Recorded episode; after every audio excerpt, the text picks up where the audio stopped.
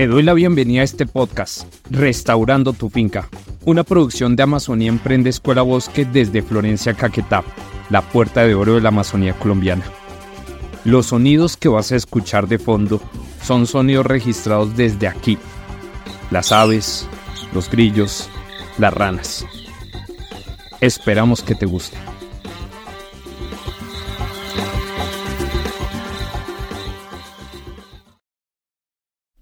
Mi nombre es Julio Andrés Rosso Grisales, soy el director de estrategia y cofundador de Amazonía Emprende. Empecemos entonces.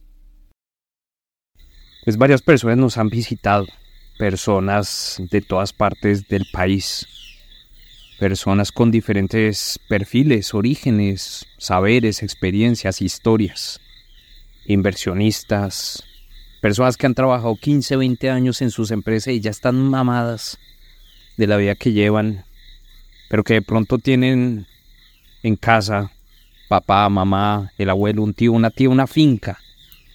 Una finca que siempre ha estado ahí, ese lugar de recreo, ese lugar en donde se reúne la familia cada fin de año. Pero que hoy, y ese ha sido uno de los motivos por los cuales nos visita en Amazonía Emprende Escuela Bosque, hoy, reconociendo las oportunidades y el potencial que tiene la restauración de ecosistemas se hacen la pregunta, bueno, ¿y si tengo esta finca, ¿cómo puedo restaurarla? ¿Por dónde empezar? ¿Qué debo hacer? Este mismo mensaje es, es fascinante, este mismo mensaje también es compartido por muchas de las personas que habitan el territorio en el que yo habito, Caquetá. Yo me encuentro viviendo al pie de la montaña, en la ciudad de Florencia. Pero hay municipios muy lejanos. Hay uno que se llama Solano, que queda fácilmente a 4 o 5 horas en río y después coger moto, caballo o más lancha para llegar a cualquier vereda donde habitan las personas. Un municipio grande, gigante, uno de los municipios más grandes de nuestro país y en donde habitan varias personas, campesinos, colonos, muchos de ellos que llegaron a este territorio extenso. Deforestaron sus padres, sus abuelos tiempo atrás y hoy tienen potreros, tienen fincas, desarrollan la actividad ganadera y también se preguntan lo mismo. ¿Y cómo puedo restaurarla? ¿Cómo puedo volver a recuperar este territorio para que emule las características del territorio antes de empezar los procesos de, deforestación. Cuando tenemos esa oportunidad de contactar, de interactuar, de empatizar con estas personas, varias de ellas con toda seguridad estarán escuchando este podcast y de antemano les agradezco por haber tomado la decisión de haber venido aquí hasta Amazonía Emprende Escuela Bosque, ya sea desde Solano, Caquetá, Cartagena del Chaira en Caquetá, o incluso Cartagena, Medellín, Bogotá, o fuera del país para visitarnos Singapur. De hecho, vino un gran amigo, ahí está Tito. Tito siempre a la espera. Tito y Tony siempre están alerta aquí en la Escuela Bosque siempre están pendientes de lo que pase. Bueno, cuando vienen las personas, pues agradezco mucho que lleguen haciendo esa primera pregunta. ¿Cómo empezar un proceso de restauración en una finca? Y la respuesta que nosotros como equipo les damos básicamente se resume en ocho datos. Ocho datos que vamos a empezar a contarles a partir de este momento. Así que por favor tomen nota, cojan su cartilla, su celular, su agenda, tomen su lapicero, su esfero, su lápiz. Si tienen tablero como aquí en Amazonía Emprende Escuela Bosque Marcador, anótenla. Porque estas ocho alternativas van a ser muy importantes en el momento de empezar a diseñar una estrategia de restauración. Cuando adquirimos estas 30 hectáreas en donde está la Escuela Bosque de Amazonía Emprende en junio del 2019, empezamos a hacernos muchas preguntas sobre cómo comenzar. Yo creo que las mismas preguntas que te estarás haciendo tú en este momento. Casi siempre las dos primeras limitantes fueron el dinero y el conocimiento, ¿no? lo que primero se le viene a uno a la mente. De dónde va a salir la plata y cómo hacerlo, cómo es la técnica, quién me enseña, de dónde aprendo. Bueno, nosotros fuimos pragmáticos y empezamos con lo que teníamos. Y sin meterle tanta ciencia y arandela, simplemente empezamos. Y este mensaje es muy poderoso, em, que aplica no solamente a la restauración de ecosistemas, sino a cualquier cosa en la vida. El exceso de análisis produce parálisis. Es una de las frases que más me gusta eh, y que apropio mucho en mi quehacer en cualquier ámbito de mi vida. Em, lograr pasar de la intención a la acción es mucho más fácil cuando simplemente pedimos perdón y no pedimos permiso, simplemente hacemos, nos lanzamos a hacer. Bueno, muy a pesar de la eterna recomendación técnica de que el primer paso consiste en hacer un estudio de suelos para saber cómo estaba el estado de este terreno, por ejemplo el nivel de acidez, si le faltaban nutrientes, si había suficiente materia orgánica ahí para para poder recibir eh, las plantaciones, las plántulas que íbamos a sembrar, pues nosotros decidimos empezar a restaurar sin este elemento de toma de decisión. La verdad, ese fue uno de los eh, errores y admitimos eso, pues para eso fue Amazonía Emprende Escuela Bosque concebida para hacer un laboratorio y en un laboratorio se cometen aciertos y errores. Y ese fue uno de los errores que eh, esperamos que tú en tu finca pues no cometas. Hay que hacer un estudio de suelos. Esa es la primera gran recomendación que te demos, que te damos. Hay que hacer un estudio de suelos. Esa información te va a dictar el norte sobre cómo está el suelo, qué tipo de especies hay que sembrar, qué tipo de descanso hay que dejarle al suelo, cómo enriquecerlo con cal, con más materia orgánica, en fin, hay que hacer un estudio. O sea, no escatimes eh, gastos en ese ítem. Em, nosotros eh, no lo hicimos y bueno, después vimos eh, que era necesario haberlo hecho. Pero bueno, por fortuna y al azar, porque esto también aplica un tanto al azar, este error que cometimos no tuvo un impacto significativo porque cerca del 90% de las plantaciones de árboles nativos que prendieron que pusimos prendieron en estos suelos. Pues bueno, la suerte en este caso nos jugó una muy buena pasada.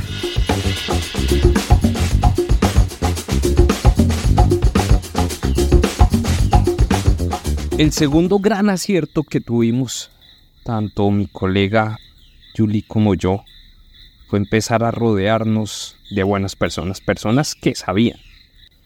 Eh, ecólogos, biólogos, ingenieros forestales, ingenieros agroforestales, aquí en la Universidad de la Amazonia en Caquetá, por ejemplo, pero también nos escribían o nos visitaban personas de otras universidades o incluso personas que ya habían empezado a hacer procesos de restauración en otros territorios. Yo naturalmente pues me sentía un poco meando fuera del tiesto porque pues yo estudié finanzas, administración de empresas, pero ante todo pues me considero un emprendedor. Profundicé eso sí mis estudios en el ámbito ambiental, pero no específicamente en el tema de la restauración.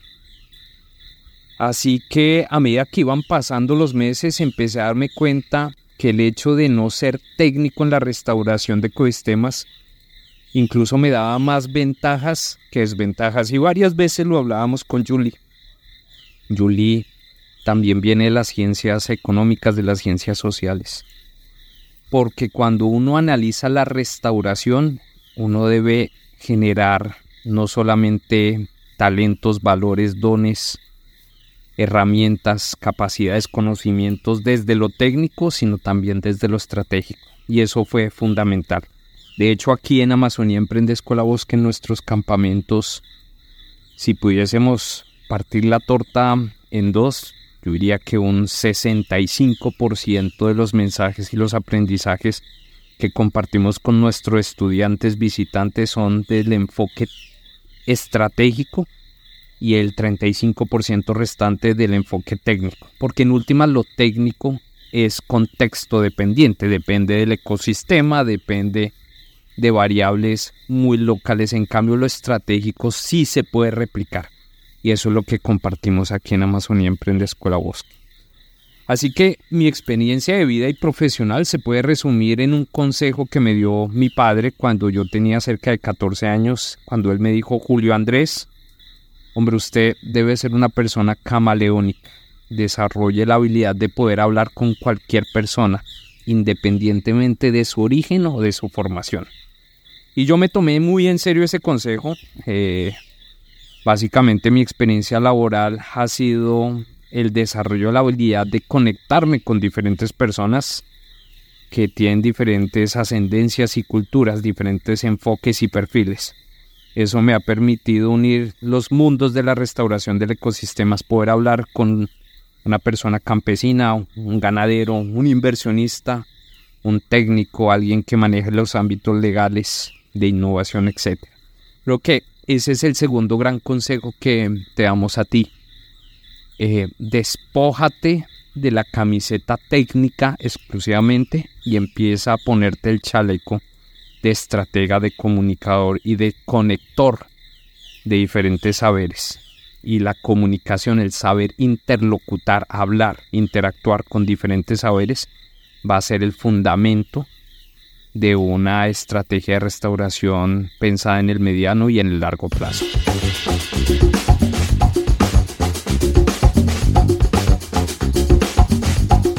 Entonces se viene el tercer paso que es básicamente algo que hicimos y nos tomamos muy en serio y fue analizar y evaluar el estado actual del ecosistema que se va a restaurar. Para nuestro caso, de nuevo, las 30 hectáreas, las cuales están divididas en 17 hectáreas en un bosque altamente degradado. Eh, pues le habían extraído las maderas finas desde hace 30 años atrás. De hecho, el señor Molina, uno de nuestros vecinos, nos dijo una vez hace tres años, profe, aquí en esta parte yo me bajé dos amarillos y un carrecillo. Árboles muy grandes, hoy en lista, bueno, árboles en amenaza, en alta grado de amenaza. Entonces cuando uno camina esas 17 hectáreas de bosque, uno lo encuentra degradado, un bosque que está en recuperación y las, las 3 hectáreas restantes están en potrero donde están los caballos o agricultura de muy baja productividad, especial caña. A quienes les compramos la finca, ellos producían caña y vendían el guarapo en la plaza de mercado aquí en Florencia, Caquetá. Así que bueno, empezamos a evaluar el estado del ecosistema y ahí surgieron otras preguntas. Ya dijimos la primera, ¿cómo está el suelo? ¿Cuáles son nuestras urgencias y prioridades estratégicas? Y eso aplica para cualquier restauración en cualquier otro predio ya que tú quieras em, apoyar o desarrollar proyectos a mayor escala hay que entender cuál es ese perfil, esa dinámica, esas características, esa urgencia económica que tenga la familia que vive en el área. Vamos a hablar al respecto más adelante, de hecho vamos a tener un podcast exclusivamente eh, que abordará el tema sobre los flujos de caja de la restauración de ecosistemas y cómo generar esos acuerdos con las familias. ¿Cuál es ese plan de vida que se tiene alrededor de la restauración y está de nuevo muy relacionada con los objetivos? Entonces estas preguntas son muy importantes. Para nosotros cuando adquirimos este predio era relativamente sencillo responder a estas preguntas, pero pues también eh, conocer nuestras prioridades, nuestras necesidades económicas eh, fue definitivo. Nosotros no teníamos afán en monetizar o generar ingresos económicos inmediatos a partir de una actividad productiva agrícola o forestal. Y la respuesta es muy sencilla y es muy clara. Eh, nosotros teníamos claro que queríamos hacer un proyecto educativo y por eso nació la Escuela Bosque. Tampoco nos interesaba tener ganado, que era lo que tenía la familia anterior cuando compramos la finca. Sabíamos que nuestro objetivo económico eh, tenía ese enfoque productivo alineado con la escuela bosque. Por lo tanto, nuestro análisis se resumió en evaluar este predio, como decimos, estas 17 hectáreas en bosque y estas 3 hectáreas en potrero en función de generar una metodología pedagógica de restauración. Y a partir de ese objetivo empezamos a hacer el diseño de el proyecto de restauración.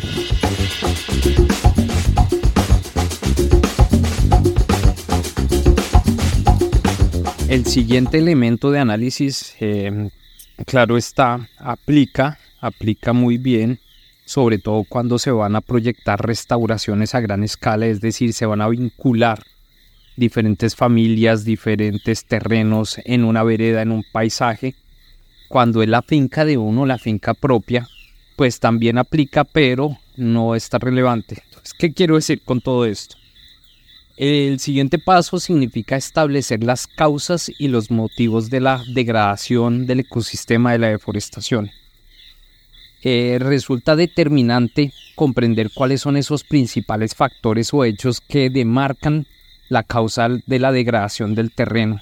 Estas causas están estrechamente relacionadas con las dinámicas culturales y productivas del territorio. Entonces, cuando tú tienes tu finca, tú ya sabes a qué la dedicas. La he dedicado a ganadería, ya sé que los suelos de pronto están cascados, amarrados, deteriorados. Si has eh, desarrollado una actividad de agricultura, pues ya también podrás em, evaluar cuál ha sido el nivel de intensidad de esa actividad y el impacto que está generado en, tu finca.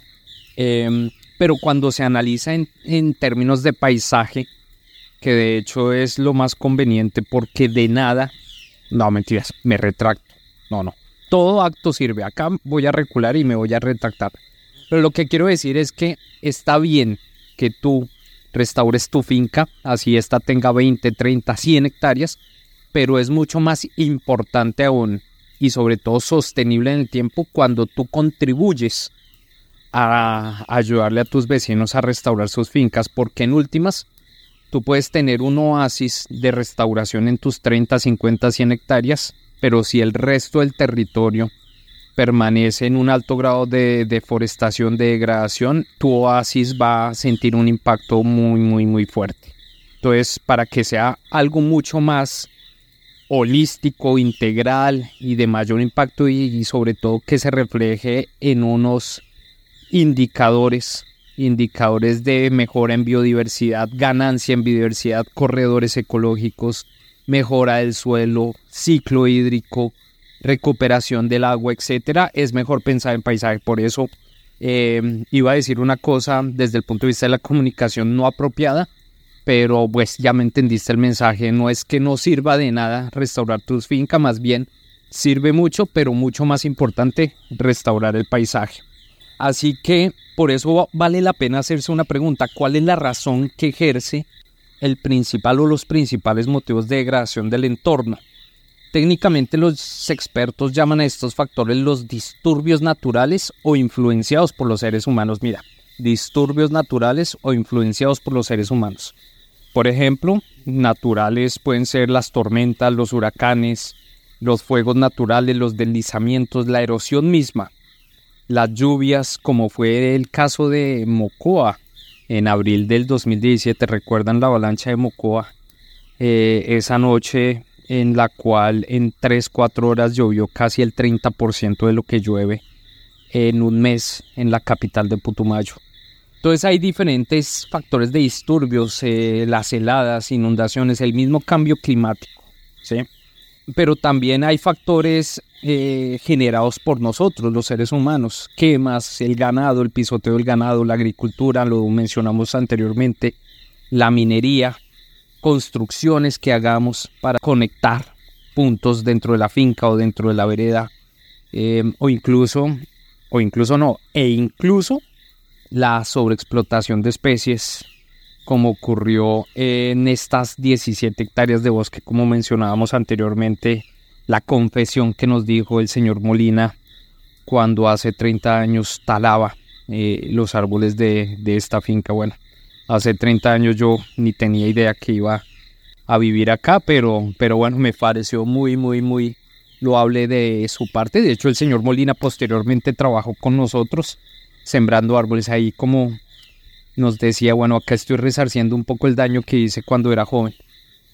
Pero bueno, em, conocer cada una de esas razones, de esos factores de disturbio, se me olvidó mencionar uno muy importante, las especies invasoras, las especies exóticas, y vamos a dedicar un podcast exclusivamente para hablar sobre ese tema, porque es fundamental, no, simplemente lo menciono, pero no quiero que quede así de una manera superflua, porque es fundamental eh, tener una estrategia nacional, pero también desde el punto de vista de la responsabilidad y la autonomía, la ética, la conciencia, la responsabilidad del, restaurador. No, no, no, no trabajar con especies exóticas, invasoras, eh, o, si se va a hacer, eh, hay que saber hacerlo. Por eso esperen ese podcast que va a estar buenísimo y es determinante para el ejercicio de restauración. Entonces decía que comprender esas razones permitirá abordar una propuesta de solución más realista y contextualizada. Entonces, en ese orden de ideas, sí, ¿qué puedo decir? ¿Qué puedo decir? Cuando uno conoce las causas, pues es mucho más fácil encontrar la estrategia de solución.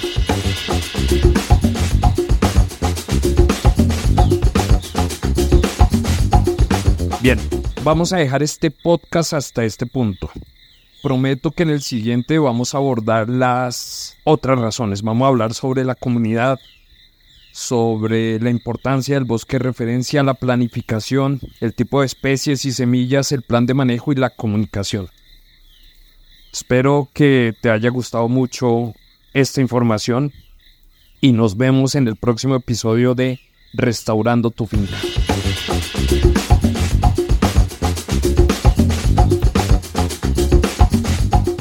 En Amazonía Emprende Escuela Bosque llevamos la restauración a la acción. Esperamos que te haya gustado este podcast y no olvides compartirlo.